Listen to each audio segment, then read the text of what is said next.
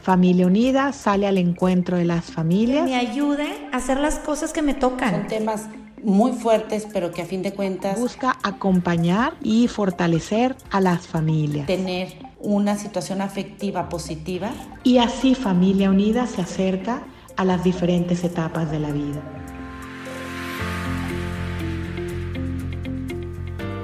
Hola, saludos a todos y bienvenidos al podcast Acompañándote en tu vida de Familia Unida. Soy Federica Páez, consagrada del Reino Christi. Desde hace tres años trabajo en el Colegio SECBAC de Monterrey como directora de formación. También desde el colegio colaboro con Familia Unida para apoyar a las familias de las alumnas del colegio. El título de este podcast es Los lentes de Dios y el tema es la oración. Muchas veces hemos oído decir, familia que reza unida, permanece unida. Y es algo que creo firmemente, porque la oración transforma a cada uno de los miembros de la familia. Quisiera compartirles una historia que a mí me gusta mucho. Y cuentan de un señor que llega al cielo y no encuentra a nadie. A nadie ni que le abra, ni que le diga que no pase, ni le pregunta quién es. Un poco movido por la curiosidad, pero al mismo tiempo por el respeto, pues se acerca lo más que puede a la reja y como definitivamente no hay nadie, él pues empuja la reja y se da cuenta que está abierto. Entra por la avenida principal del cielo, no ve a nadie, ni una sola persona, ni un ángel, ni un santo, nadie, nadie, nadie. Sigue caminando por la avenida principal y llega a lo que él pues entiende que serán las oficinas centrales. Entra, empieza a maravillarse de las obras de arte que hay, a ver todo precioso y llega a lo que muy posiblemente es la oficina de Dios. Toca con todo respeto, no le contesta a nadie y entonces hace lo mismo que a la entrada empuja la puerta y para su gran sorpresa la puerta se abre y la oficina vacía. Se detiene ante la puerta, observa un poco y después no puede vencer la curiosidad cuando ve sobre el escritorio de Dios unos lentes. Y piensa para sí mismo, los lentes de Dios. Seguramente con esto puedo ver muchas cosas que nunca antes había visto. Se acerca al escritorio, se pone los lentes y de hecho ve muchas cosas que antes no había visto. Busca en la tierra donde está su país, su ciudad, el lugar donde él trabajaba y ve a sus colaboradores y dice, ahora sí, voy a ver lo que realmente piensan y lo que hay en sus corazones. Y para su suerte, cacha a uno de los que trabajaban con él a punto de hacerle una mala jugada, un fraude, a otro de sus compañeros de trabajo y se pone furioso y le viene automático agarrar lo que encuentre, que es un banquito, y se lo quiere echar a la cabeza al otro por lo menos para que se dé cuenta que eso no se hace. Y cuando está con el banquito en la mano encima de él a punto de lanzarlo con todas sus fuerzas, oye ruido y se da cuenta que acaba de llegar Dios. Evidentemente nuestro amigo pues se siente en un problema y entonces empieza a decirle, no, mira Señor, ¿cómo te explico? Es que fíjate que y Dios, todo cariñoso, le dice, no te preocupes, amigo, cuéntame, ¿qué haces aquí y sobre todo qué haces con ese banquito en la mano? Entonces le dice, mira, pues es que yo quería ver al mundo como lo ves tú y pues resulta que vi a mis compañeros de trabajo y estaba por hacer un fraude y pues quise evitarlo. Y Dios se ríe, le pasa la mano por el hombro y le dice, ¿tú crees que si cada vez que yo viera algo que no está bien, les tirara un banquito, serían suficientes todos los bosques para poder hacer los banquitos que yo necesitaría para eso. Amigo, en algo te has equivocado. Te pusiste los lentes de Dios, pero lo que se te olvidó es que los lentes de Dios siempre están conectados a su corazón. Hmm, los lentes de Dios están siempre conectados a su corazón. Todos conocemos y sabemos y hemos experimentado el poder de una mirada. Me atrevería a decir que las miradas cambian los comportamientos. En la vida de familia es muy normal ver las diferentes reacciones de los niños cuando los papás los están viendo o no. Y hay niños que cuando se caen, su reacción es totalmente diferente cuando el papá o la mamá los están viendo a cuando no. Todos sabemos también, pues, cómo el que el papá, la mamá, el hermano mayor vaya a ver a uno de los chiquitos al festival de baile, al juego de fútbol, pues les hace dar lo mejor que pueden, porque saben que ahí está su papá, su mamá, su hermano. También hemos experimentado la mirada del maestro cuando me equivoqué en el examen o en la exposición y según cómo sea esa mirada nos bloquea o nos anima. Hay una historia muy impresionante de un francés que se llama Tim Guenard, que tiene una vida muy complicada, súper difícil. De muy chiquito lo abandona su mamá de una manera muy dramática, lo abandona en una carretera y lo amarra a un poste. Después viene su papá a rescatarlo, pero el papá era alcohólico, entonces en momentos cuando tomaba, pues abusaba del niño y lo golpeaba al punto que pues los vecinos lo reportan con los servicios sociales, va una persona del servicio social a hablar con el niño y después el papá le pregunta al niño que qué le dijo. Y el niño le dijo pues lo que pasaba, que su papá a veces cuando perdía el control por el alcohol lo golpeaba y abusaba de él. El papá se pone tan furioso que le da una paliza a este pobre chiquito y él lo siguiente que sabe es que después de tres días se despierta en un hospital. Había estado en coma, inconsciente, por los golpes que su papá le dio. Tarda tres años en recuperarse de eso, tres años que pasó en el hospital, solo. No, pues el papá no podía ir a visitarlo, la mamá se había olvidado de él. Y después de estos tres años pasa a un orfanatorio y cuando es mayor de edad, pues a la calle. Se podrán imaginar este hombre roto por dentro. Y él en algún momento ya después de su conversión dice, no me suicidé gracias a la mirada de bondad de una policía. Las miradas realmente tienen un poder especial. Y si esto es verdad para las miradas de los hombres, ¿qué no será el poder de la mirada de Dios? Sobre todo porque esos lentes siempre, siempre, siempre, sin excepción, están conectados a su corazón. Y cuando Dios nos mira, nos mira con amor, lo podemos ver en el Evangelio, en los muchos encuentros que tuvo Jesús con personas de todo tipo.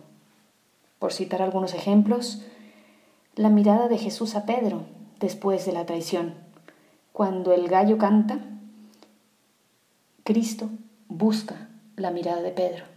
Y seguramente en esa mirada Pedro entendió que lo que había hecho no estaba bien, pero que no era el fin, que Jesús era su amigo, que Jesús le daba una oportunidad, que Jesús confiaba en él y que quería que él confiara en sí mismo. La mirada a la mujer adúltera, que se la traen a Jesús para juzgarla, y Jesús la mira no a través de su pecado, sino que la mira a través del deseo de amor que tiene esta mujer, pero que lo había buscado en lados equivocados.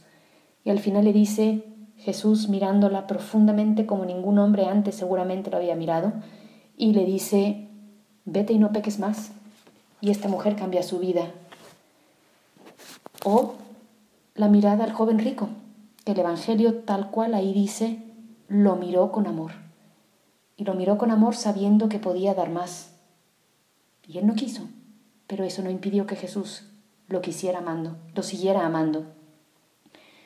O cuando Jesús llama a los apóstoles, que se cruza con ellos, cada quien donde estaba, y les dice, ven y sígueme. ¿Qué poder tendría que haber tenido esa mirada? Que se levantan inmediatamente, dejan todo lo que tienen y lo siguen, sabiendo que nadie los había mirado como ese Jesús y que valía la pena apostarlo todo por Él, por volver a experimentar esa mirada. Y ahora nosotros, yo, en mi familia, en mi casa, ¿cómo me puedo encontrar con esa mirada? Porque no es un privilegio exclusivo para los que vivieron con Jesús hace dos mil años. Dios me mira siempre. El problema es que tal vez no siempre soy consciente de que Dios me mira. Alguien ha definido la oración de una manera maravillosa como mirar que me mira. La oración como el momento, el lugar, el espacio en el que Dios me mira y yo me doy cuenta de que me está mirando. La oración como el momento de ese cruce de miradas, ahí donde yo me encuentro con los ojos de este Dios que es Padre, que es amigo, que confía en mí, que busca lo mejor de mí. En la oración tengo la oportunidad de que esa mirada de Dios, esos lentes siempre conectados a su corazón, me transforme. Algo semejante a lo que pasa con el sol, con la lluvia, que si yo salgo en un día de sol y no me cubro, lo normal es que me voy a quemar. Si yo salgo en un día de lluvia y no llevo paraguas, no traigo impermeable, lo normal es que me vaya a mojar. Así también, la mirada de Dios, cuando yo me pongo ante Él en oración, es eficaz por sí misma si yo no me cubro, va a tener su efecto. Entonces, pongámonos delante de Él, así como somos, sin impermeable, sin bloqueador, y para ponernos ante Él no necesitamos mucha ceremonia, mucho conocimiento, mucha complicación. La oración es ese encuentro de corazón a corazón con el amigo. Cuando los apóstoles le dijeron a Jesús, enséñanos a orar, Él empieza con el Padre nuestro, con esas palabras tan familiares, tan del contexto nuestro de todos los días. Cuando los apóstoles oyen rezar a Jesús, Jesús se refiere a su Padre con la palabra de los niños, papá. Entonces es ese Jesús, ese Dios que me busca. Y además, cuando yo le busco, la feliz noticia es que Él ya me está buscando a mí. San Agustín dice que Dios tiene sed de que nosotros tengamos sed de Él. No solo yo le busco, sino que Él me busca. Y entonces, ¿cómo rezar? ¿Cómo rezar ahora en mi casa? Si alguien necesita algún tip, un consejo un poco más práctico, aquí les comparto algunos.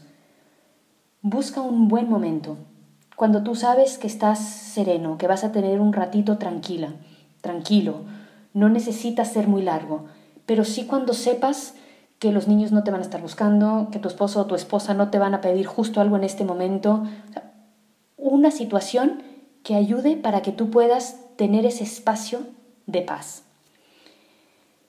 Y luego también háblale a Dios de lo que traes en el corazón, porque la oración no se trata de un discurso intelectual, no se trata de darle lecciones a Dios. La oración es un encuentro con Dios desde el corazón, desde lo que soy, cómo estoy. Contarle a Dios tranquilamente lo que me preocupa, lo que me ilusiona, lo que no entiendo, así tal cual, como se lo contaría a un amigo. O también otra posibilidad es simplemente estar con él en el silencio y literalmente mirar que me mira.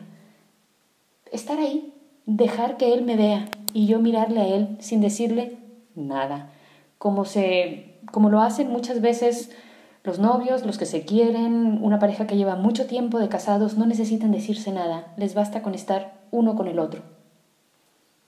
Otra manera es repasar el día o repasar mi vida e irle agradeciendo a Dios por todas esas oportunidades, gracias, bendiciones que me ha dado. También puedo tomar un pasaje del Evangelio, leerlo despacio, tranquila, no como si estuviera leyendo un libro de historia de algo que pasó hace dos mil años, sino tratando de dejar que esas palabras me hablen a mí hoy. Otra posibilidad es usar una de las muchas meditaciones escritas o como podcasts que hay por ahí de todo tipo para que me den una primera inspiración y luego dejarme un rato de espacio para platicar con él, dejar que el corazón se ensanche.